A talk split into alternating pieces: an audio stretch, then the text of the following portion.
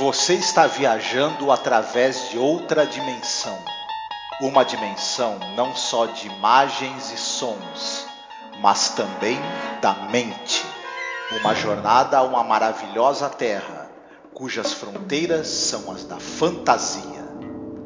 Há um sinal logo à frente, avisando que sua próxima parada será em Além da Imaginação.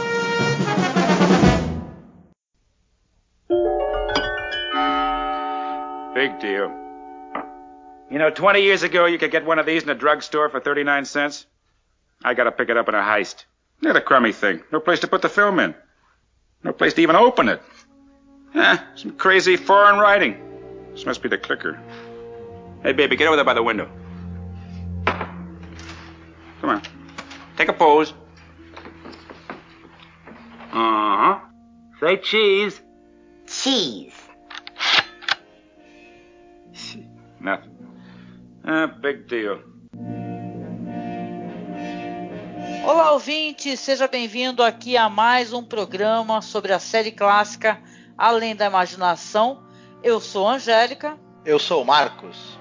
E hoje nós iremos falar sobre o episódio número 46, é, a Most Unusual Camera, que seria é, uma câmera muito incomum, né, em tradução livre a minha, não sei como é que está no Brasil. Esse episódio ele foi ao ar originalmente em 16 de dezembro de 1960 e é um episódio dirigido pelo John Rich, roteiro do Rod Serling, e ele conta ali com Fred Clark fazendo Chester, a Jim Carson como Paula, o Adam Williams como Woodward e o Marcel Hiller como Garçom. Esse episódio é um episódio, né, Marcos, que ele tem um tom cômico, né, e tal. Depois do episódio assim mais denso, da linha de imaginação, ele tem cara é, o, o, que o pessoal chama de filler, né, um negócio assim, sei lá, que é um episódio que não tem muita é, relevância assim na opinião das pessoas e tal.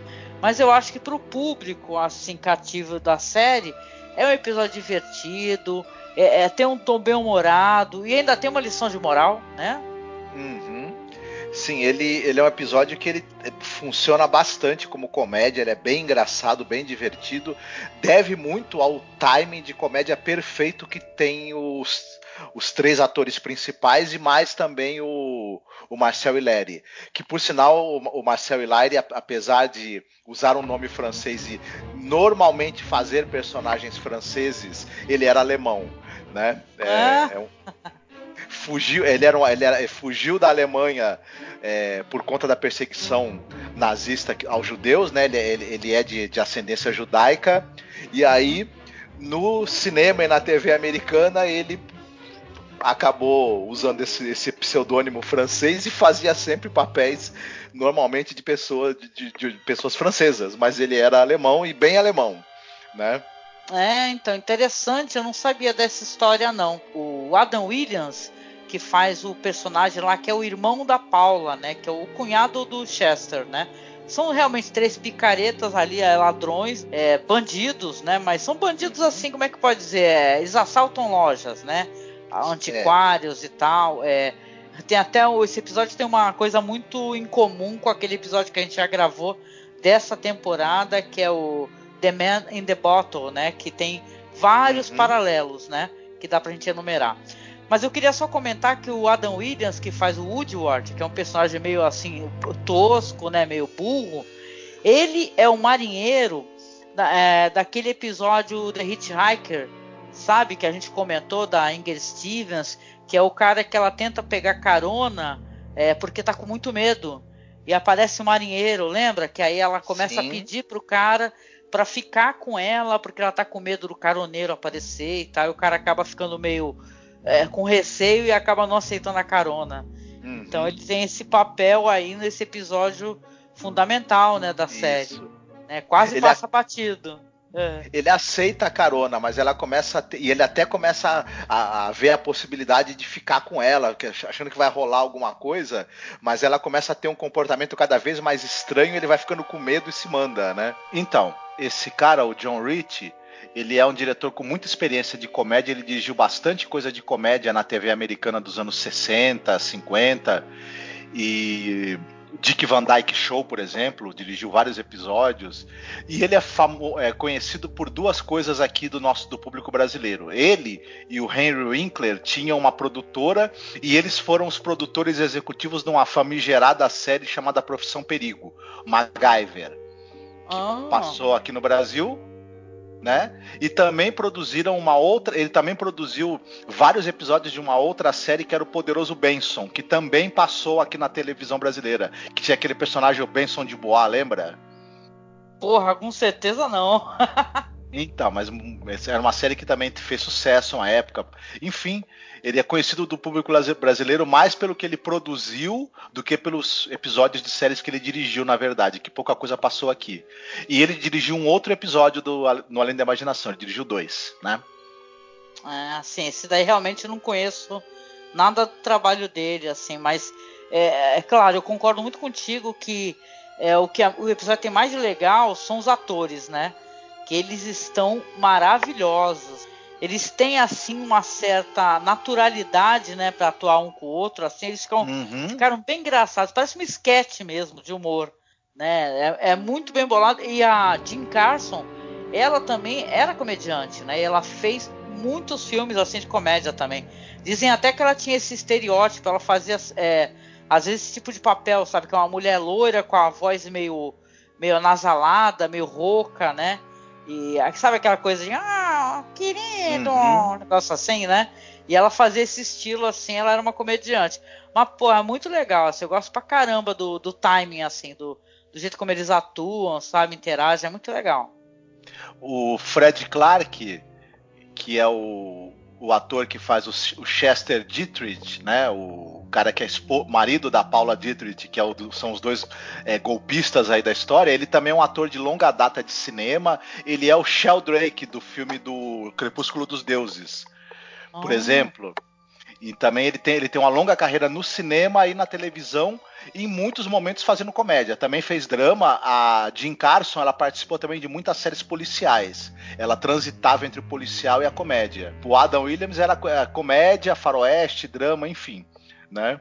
Mas eles eram atores muito experientes, assim, muito bons e, e, acertaram o timing entre eles muito bem nesse episódio. O episódio depende demais deles, né?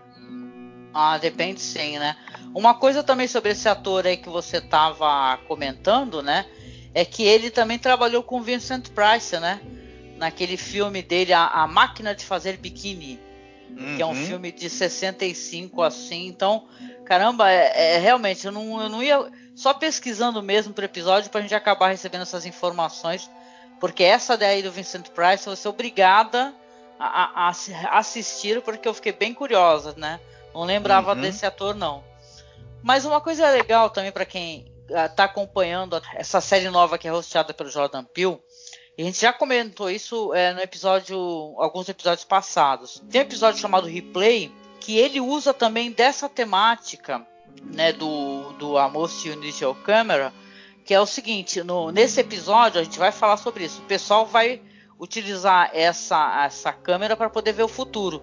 Já no replay é uma câmera de vídeo, né, uma filmadora, onde ela consegue voltar para o passado, né? Porque é um episódio que é bem legal para quem não assistiu. A gente gravou podcast sobre. É um episódio que vai falar sobre a questão de racismo e tal, porque é uma mãe e um filho que estão no restaurante né? Ela começa a gravar o filho que ele vai para a faculdade, vai começar a, a, morar lá no campus e ela vê o futuro através da câmera e quando ela dá o, o rewind, aí ela, ela repara que volta o tempo também. Então ela fica tentando evitar que um policial, que é um psicopata, um fascista, um, né, é, que é um racista mesmo, que ele não é, é, mate o filho dela, que ele não ataque o filho dela. Então um tremendo episódio. Jordan Peele pegou assim a temática e, e explorou ela de uma maneira muito boa. E também mais para frente na minha recomendação, eu vou falar sobre um filme que também tem inspiração nesse episódio da Ainda Imaginação. Tá, mas eu vou deixar mais pro final, quando for fazer recomendação de filme. Sim, senhora. Oh yeah. Oh yeah. Então vamos lá para a sinopse, Marcos? Sim. O... A história começa com numa apartamento, né? Num hotel, num hotel tem um casal que é o Chester Dritt e a sua esposa Paula Dritt. eles são dois golpistas e eles estão conversando porque na noite anterior eles fiz, arrombaram, né, uma casa de antiguidades. E o Chester tá falando, tá brigando com a Paula, porque segundo ele foi ideia dela fazer o arrombamento, e só tinha porcarias falsificadas na, lá dentro da, da, da casa de, de, de, antiguidades, né? É, vasos Ming falsos, é, conjunto de, de, de, chá, né? De, de porcelana falso, enfim, era tudo, era tudo falsificado, não, não, não valia nada. E ele ainda tá lendo o jornal onde a pessoa listou o produto do roubo como sendo tudo coisa valiosa para poder pegar o seguro. Seguro. Puta, é, é ele... muita sacanagem falando que é vaso Ming, a arca da rainha N, né? E é tudo é, mentira, né?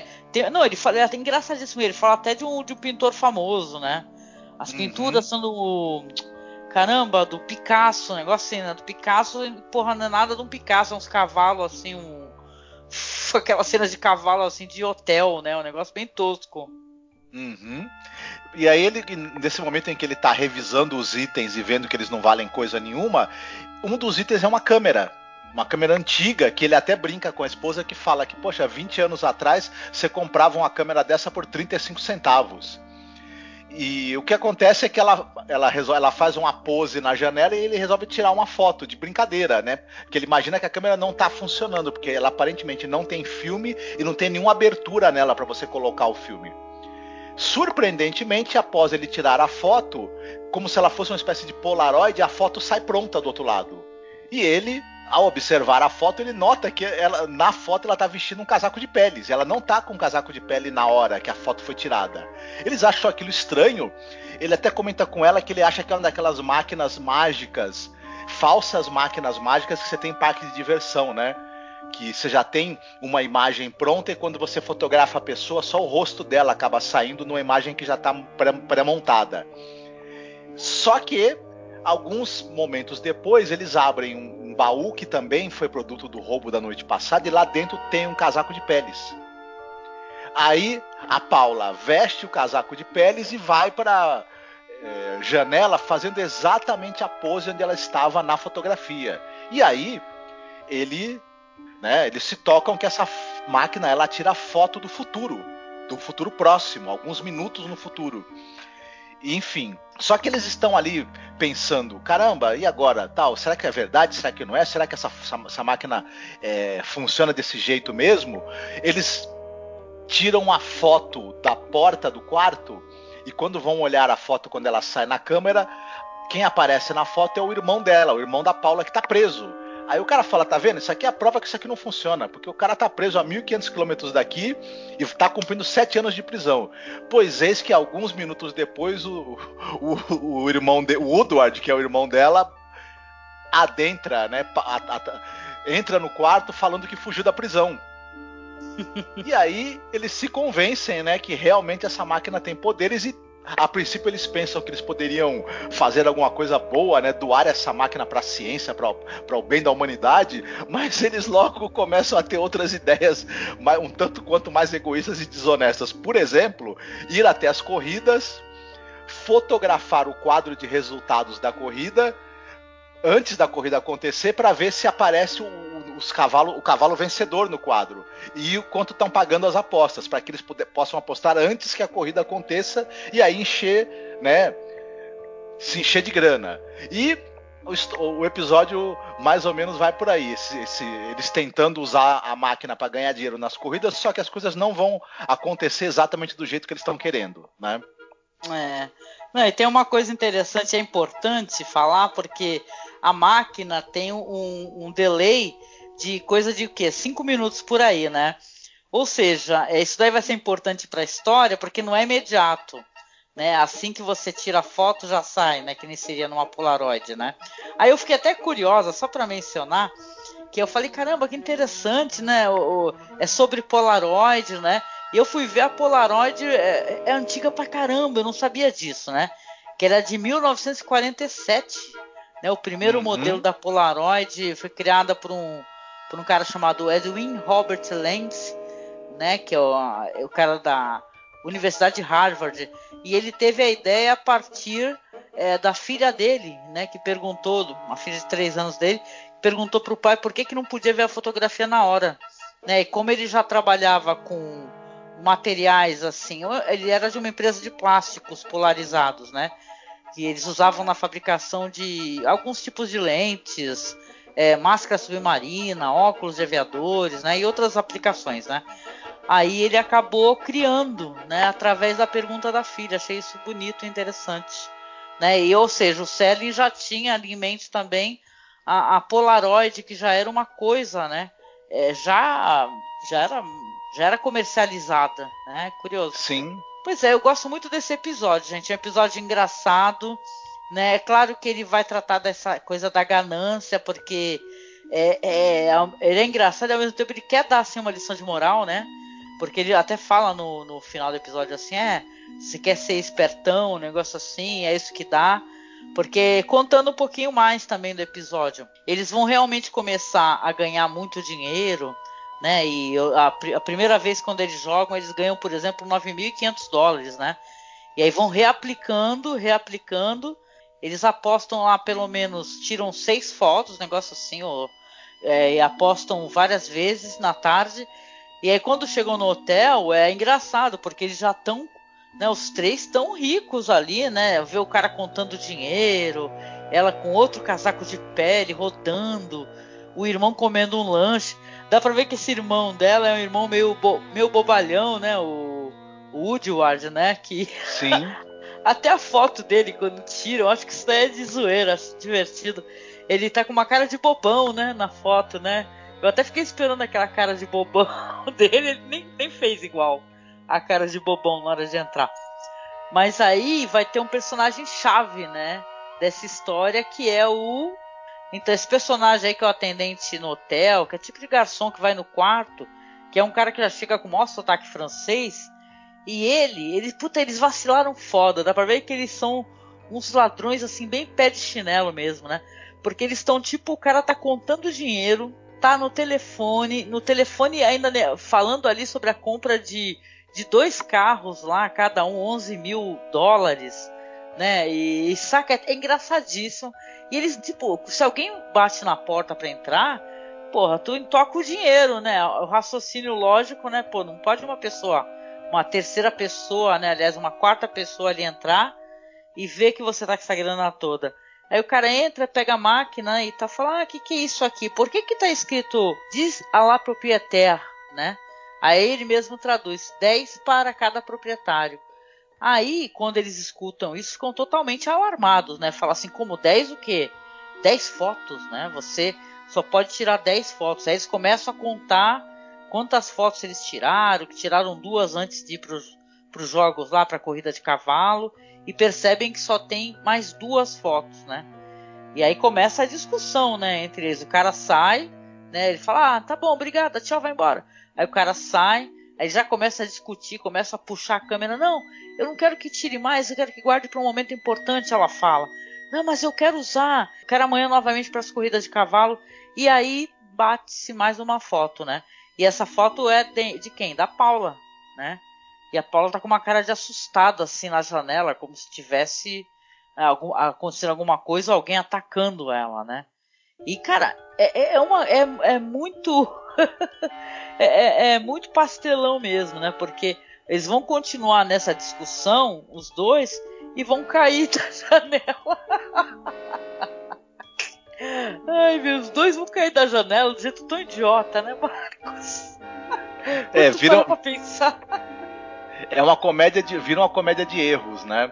É, os, os, dois ali, porque quando, quando o Chester ele vê a foto da Paula assustada, ele logo imagina que é porque o irmão dela tá tentando matá-lo.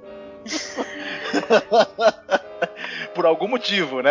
E aí começa essa, essa, essa coisa absurda deles brigarem e caírem, caírem pela janela.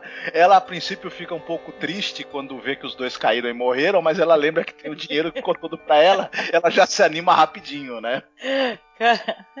não, não tem, tem umas cenas engraçadas. A, a cena dele falando assim: Eu, Chester, minha esposa Paula e também Woodward, nós vamos deixar essa câmera para a humanidade. a humanidade é importante, a humanidade precisa e tal. Aí ele olha pro cara vendo na televisão as corridas de cavalo, puta, na hora ele já muda de ideia. É isso e o momento onde eles dois caem pela janela, cara, aquilo ali é Aquilo é engraçado porque, uhum. porra, né? Eu caio ao mesmo tempo, né? E não mostra, claro, né? O episódio não vai mostrar, né? Mas ela olha pra, pela janela, tira uma foto, né? E fala: Ah, deixa eu tirar uma foto pra posteridade. Como assim? Ela então, é muito sem noção. Dois, dois caídos lá no, no chão. E enquanto isso, você sabe, né? Que tem um, uma demora e depois vai sair a foto, né? Porque a última foto, no caso, foi ela que tirou, né? né? E a penúltima foi a que tiraram dela com cara de assustada. Aí entra o, o, o garçom, né? Interpretado aí pelo, pelo Marcel Hiller. Aí fala assim, do nada, cara. Ele entra e fala: É, eu já vi o que, que aconteceu aí. Que, eh, tá o seu marido e o seu irmão caídos lá embaixo. Pesquisei sobre vocês. Vocês são, são, eh, vocês são fugitivos, ladrões procurados e eu vim aqui é com o saco da lavanderia, vou encher o saco de dinheiro e vai pegando dinheiro, cara. Assim, ó, ele assalta ela sem uma, sem uma arma, sem nada. Aí ela tá lá conversando com ele enquanto ele tá pegando dinheiro e tal, e ele pega foto, né? E ele, e ele olha pra foto e fala assim: é, tô vendo aqui que na verdade não tem nem só duas pessoas, tem três pessoas. E ela vai correndo pra janela, assustada pra olhar, tropeça num fio e psh, né? Barulho do pateta, uh, uh, uh, uh cai, uhum. cai lá embaixo, né? Episódio, esse episódio realmente ninguém se dá bem no final, né? Porque aí depois ele pega a foto, ele fica de costas assim para a janela, tá olhando para a foto e fala assim: "É, peraí, na verdade não são três, não são quatro". E nem mostra isso, você entende, você subentende ali que ele caiu, né? Ou seja, ninguém se deu bem, cara, no, no no, no final dessa história, inclusive o, o, o garçom aí, o atendente, né, cara? Uhum. É engraçado. A narração do Selen no final é esse objeto conhecido como câmera, numa idade incerta, origem desconhecida, mais para os gananciosos, os avarentos, os pés ligeiros, que podem percorrer uma milha de quatro minutos enquanto perseguem um dinheirinho rápido. Faz-se acreditar que é um aliado, mas não é de todo é o sinal de alerta para uma rápida caminhada pelo quarteirão de além da imaginação, né? Então é, é, é tem essa liçãozinha de moral, né? Que é, não vem fácil, né? E, aliás, tudo que vem fácil também vai fácil, né? É, pois é. É tradição no, nas temáticas do além da imaginação um objeto mágico que ele tanto pode te ajudar se você tiver boas intenções, quanto ele pode te punir se você quiser usá-lo para fazer algo errado. E tem, tem isso é recorrente ao longo da série, né? E é interessante como esse episódio trata isso, né? É, de certa maneira brinca também com viagem no tempo, só que uma curta, né, viagem. Legal, interessante. É, sim. E diz que inspirou também. Eu não sou leitora dessa série Goosebumps, né? Mas tem uma história que é, é Say Cheese and Die, né? que uh, nos Estados Unidos é cheese, né, que você fala, né? Uhum. Aqui é diga X, né? Lá é cheese. Aí tem essa história aí. Mas, né, é, poxa, tem bastante é, produção que também se inspirou nessa, nessa temática, né, de, de é, gadgets que preveem o futuro, né? Então Sim. tem muita coisa assim que você pode até para mencionar.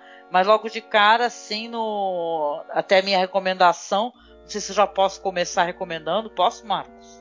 Deve. Pois é, tem um filme que a gente assistiu já faz um certo tempo, chamado Time Lapse, que é um filme que ele é de 2014, tá aqui, né? O diretor, agora que eu tô falando o nome dele para poder, porque eu nem, nem conheço esse diretor que é o Bradley D. King, né? O roteiro também é dele. O roteiro é visivelmente inspirado nessa história de Além da Imaginação, só que é um thriller, né? Meio sci-fi assim, aonde tem três amigos e tal, que é dois caras e uma, e uma mina, ó.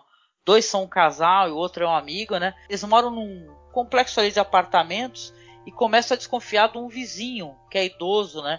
E tal, que ele. É, eles acabam descobrindo que o cara tem uma máquina, tem uma espécie de. É, uma Polaroid muito esquisita, né? Que ele fica tirando fotos da janela da sala de estar, né? E eles descobrem depois, posteriormente, que também a foto vai, na verdade vai mostrar 24 horas no futuro.